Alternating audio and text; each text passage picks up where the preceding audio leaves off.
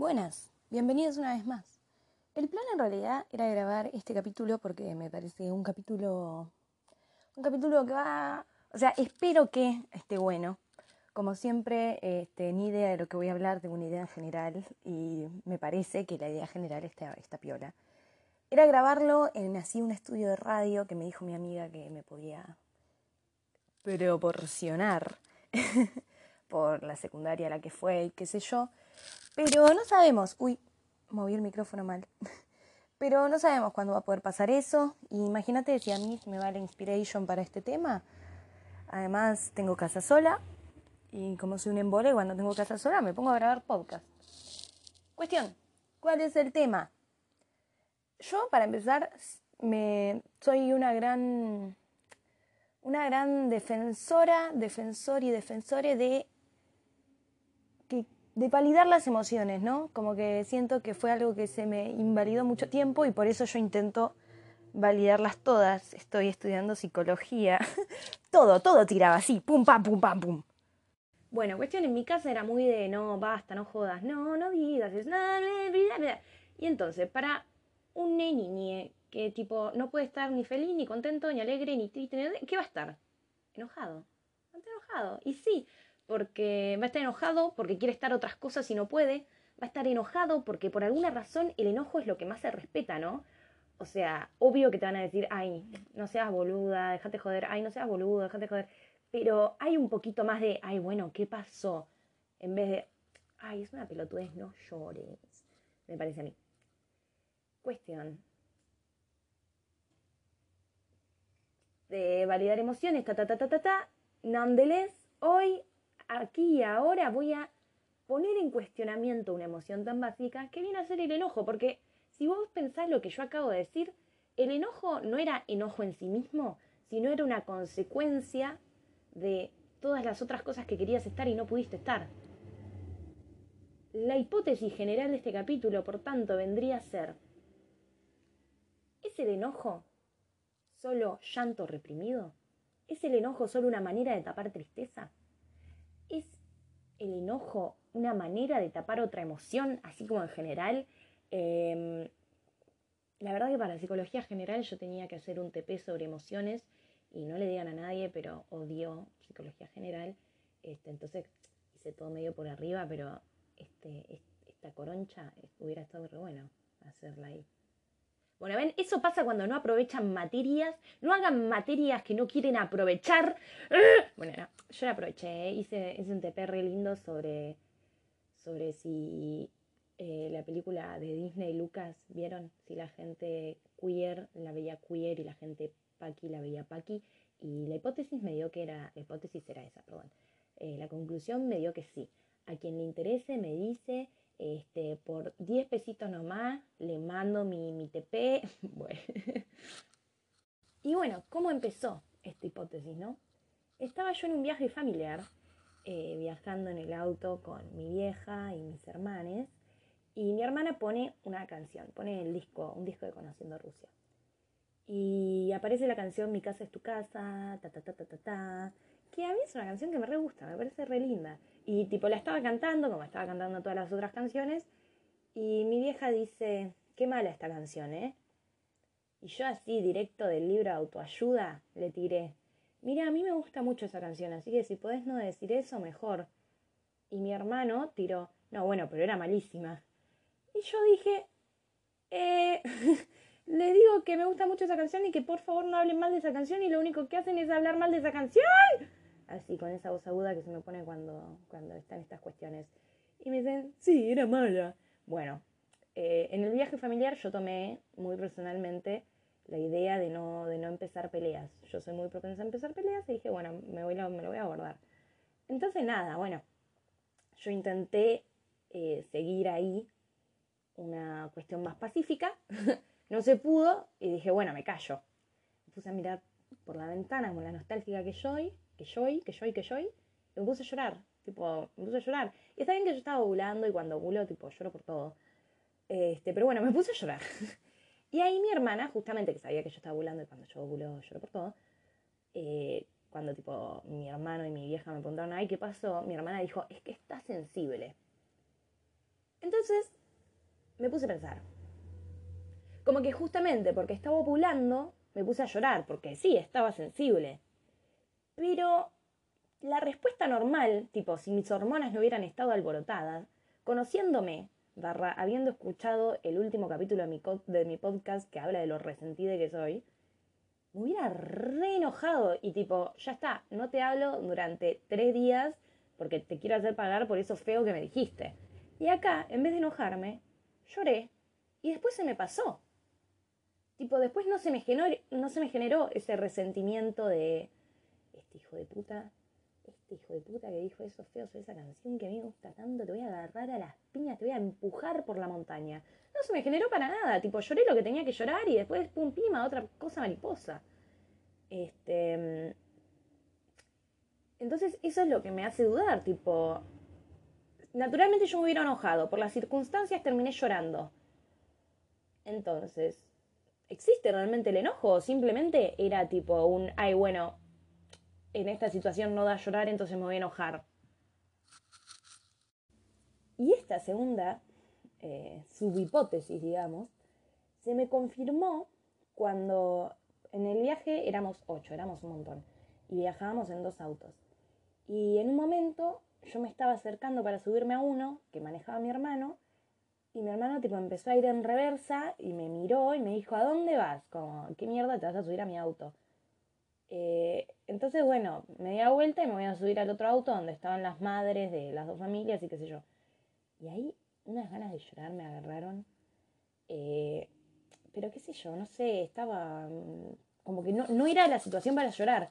Entonces ahí, físicamente, sentí como todo el llanto que quería salir, pero había que contener, se transformaba en odio, tipo lo fui sintiendo poco a poco, porque como que me empieza a temblar la mandíbula porque quiero llorar. Pero bueno, no puedo llorar. Entonces, ¿qué hago? La tenso. Y tensar la mandíbula es como clave de estar enojada, ¿ubicás? Y, y bueno, y no quiero llorar, entonces tengo que dejar de pensar en, ay, eso me dolió porque no sé qué, eso me dolió porque no sé cuánto. Tengo que empezar, ay, ese pelotudo, le voy a decir lo pelotudo que es cuando lo vea. Como que literal sentí como lo físico y lo mental, todo se intentaba contener y agarrar pasando de una situación de tristeza y de ¿por qué me hizo eso? y de qué significará eso a la puta que lo parió.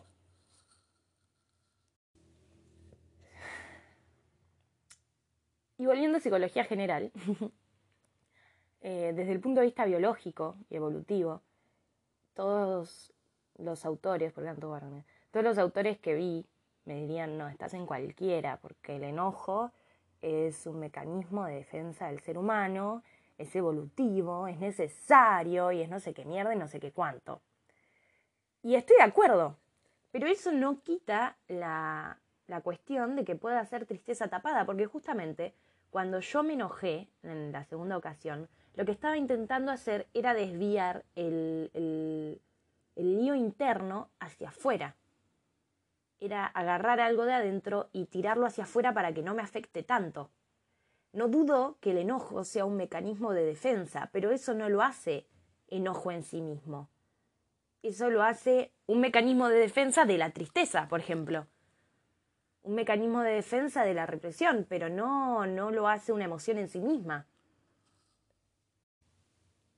Y no sé ustedes, pero si yo me pongo a pensar en todas las veces que me enojé, que me enojo un montón yo, todo viene de un lugar de, de tristeza. O sea, es como... Todo viene en realidad... Ok, ok, ok, me parece que tengo algo. Siento que la mayoría de los enojos que tengo vienen de un lugar de resentimiento. Y ese resentimiento del que ya hablé y del que hablamos, viene de un lugar de tristeza. Cuando les pregunté qué les parecía el resentimiento, la mayoría me respondió una herida que te hizo alguien, algo que no puedes dejar que sane, o, o sea, pusieron el, el, el, factor de quién lo hace y de quién es la culpa y cómo ta, ta, en diferentes lugares, pero siempre era eso, era como algo que te dolió. Y que te duela no te enoja necesariamente, te pone triste. Y después para poder superar ese dolor o para poder hacer algo con ese dolor, para no quedar doliendo, necesitas enojarte. Y viene de, de, o sea, no siempre viene un resentimiento, pero siento que en muchísimos casos, como que es, podría usarse también en la definición de, de tipo, de que te están triguereando, ubicas. Cuando vos te enojas por algo, y en realidad no te estás enojando por eso, te estás enojando por algo anterior que ya te tocó y que no sé qué, aunque sea un enojo que en ese momento parezca genuino y específico, viene de un resentimiento y de una herida mucho anterior, que no, no te das cuenta y por eso como que no haces la asociación y no decís, ah, claro, bueno, estoy en cualquiera, o ah, no, claro, bueno, esto viene de otro lado y lo tengo que mover para ese lado y no apuntar acá. No sé si se entiende. Y otra cosa que me pareció valiosa de, primer, este, de la primera anécdota que conté, de donde mi hermana le decía a mi hermano y a mi vieja, no es que está sensible, me hizo pensar, ¿no? O sea, yo tengo muchísimas dudas respecto a la revolución hormonal y las emociones, como que es algo que realmente me gustaría estudiar en profundidad. Me da un poco de paja, entonces no lo hice, entonces no le puedo contar qué onda. Pero cuando lo haga les, diré. Eh, yo, o sea, lo tengo planeado como tesis, para que se den una idea. Pero bueno, cuestión. Mi hermana dijo, está sensible. Y, yo pienso, ¿no somos sensibles? ¿Por qué estamos sensibles, porque es como, bueno, ahora, ahora, bueno, ahora está, está sensible y no, che, mirá, es una persona que siente, por tanto, es una persona sensible, por tanto, no le podés decir cualquier cosa, menos cuando ya te pidió que no se lo digas. Bueno, y justamente si el enojo es un mecanismo de defensa, para defendernos entre nosotros. ¿Y por qué? Porque no nos aceptamos como seres sensibles estamos sensibles por X razón. Ubicás tipo, ay, bueno, no, le pasó algo duro, entonces nada, está sensible, eh, trataremos bien a esa persona unas semanas y después listo. Porque qué paja. También eso me, me hace ruido, tipo, genuinamente gastaríamos mucha energía tratándonos mejor entre nosotros, tipo en la normalidad, y por eso no lo hacemos, porque genuinamente como que alta paja, o es simplemente un cambio de, de chip que hay que hacer y como que involucra lo mismo, porque nada, porque si, si evolutivamente es mejor que, que nos llevemos mal, bueno, genial, pero no se supone que somos seres sociales, la concha de la lora. Tipo, también algo que yo siento mucho a la hora de no reconocernos como seres sensibles, eh, sino como seres que están sensibles, digamos, es que no, no sabemos hablar. Tipo, no, no nos tomamos el tiempo para aprenderlo, porque como que aprendes el lenguaje y uno dice, güey, ya fue, me vino. La verdad que no me acuerdo cuándo lo aprendí, entonces regio, no, no le tuve que poner esfuerzo, ya está. ¿No? Pero ¿no les pasa que tipo dicen algo que no tiene ningún tipo de mala intención, puede ser hasta indiferente, pero usan unas palabras que queda como la peor cosa del mundo? A mí eso es algo que me pasaba muchísimo y que ahora intento controlar con todas las ganas, porque bueno, ya no pinta, ¿no?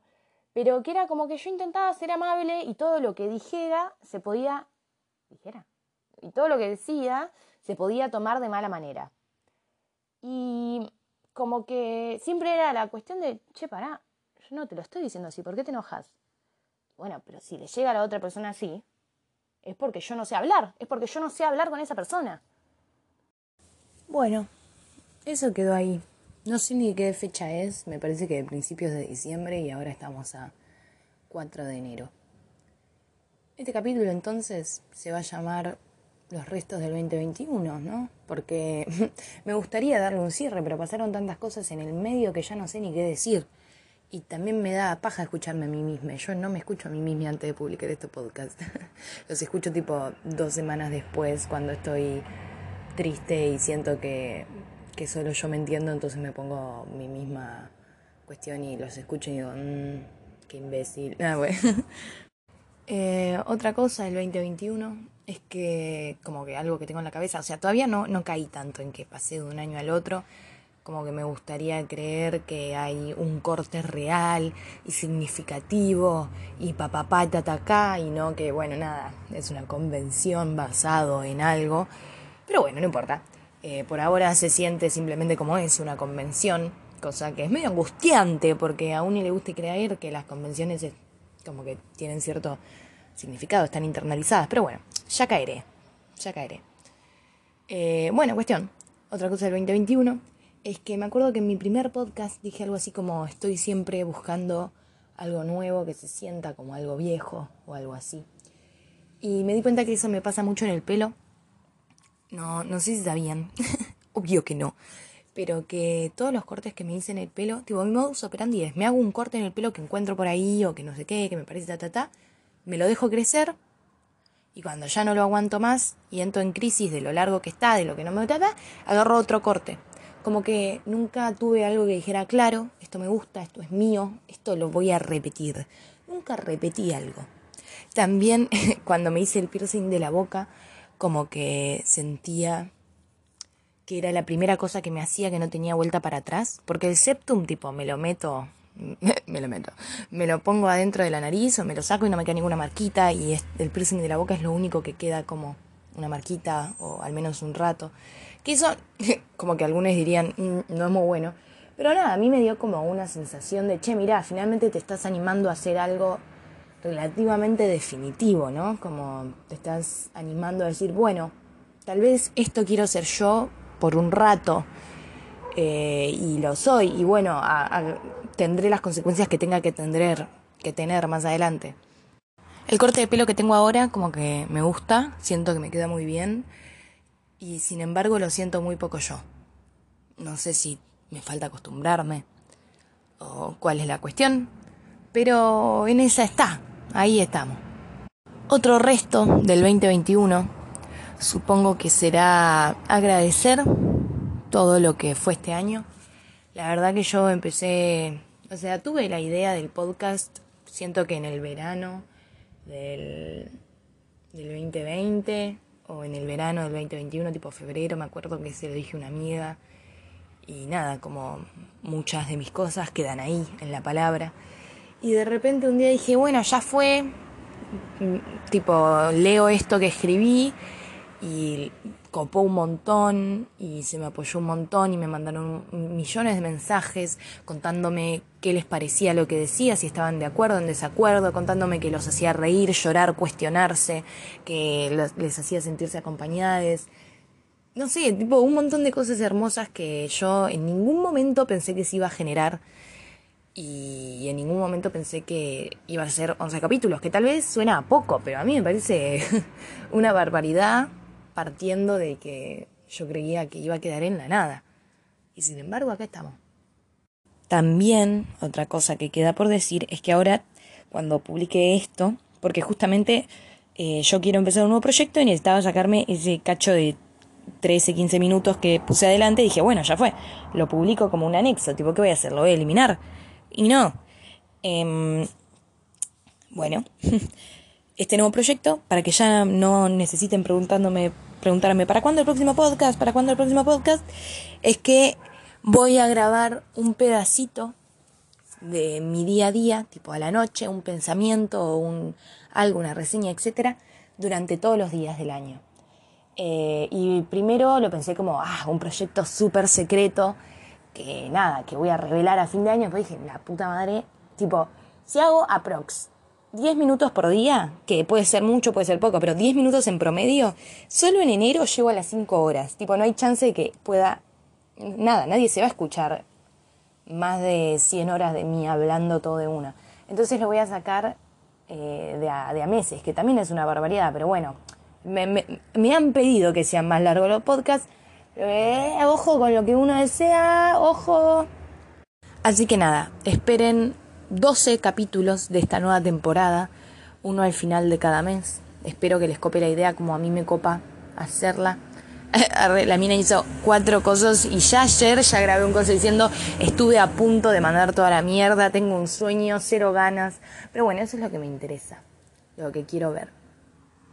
Así que en resumen les quería agradecer por ayudarme a probar, por ayudarme a probar lo voy a decir como creo que se dice y si está mal, bueno. Ayudarme a probarme a mí misma. ayudarme a probarme, sí. Ayudarme a probarme a mí misma que yo era capaz de esto y que alguien le iba a interesar si yo lo hacía.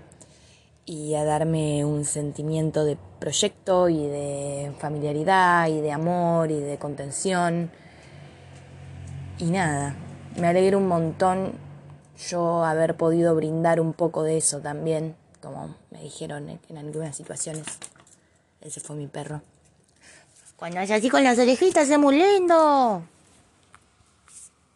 Son las 8 y 20 de la noche, me maravilla la luz hermosa que hay. Yo era muy team invierno, ¿eh?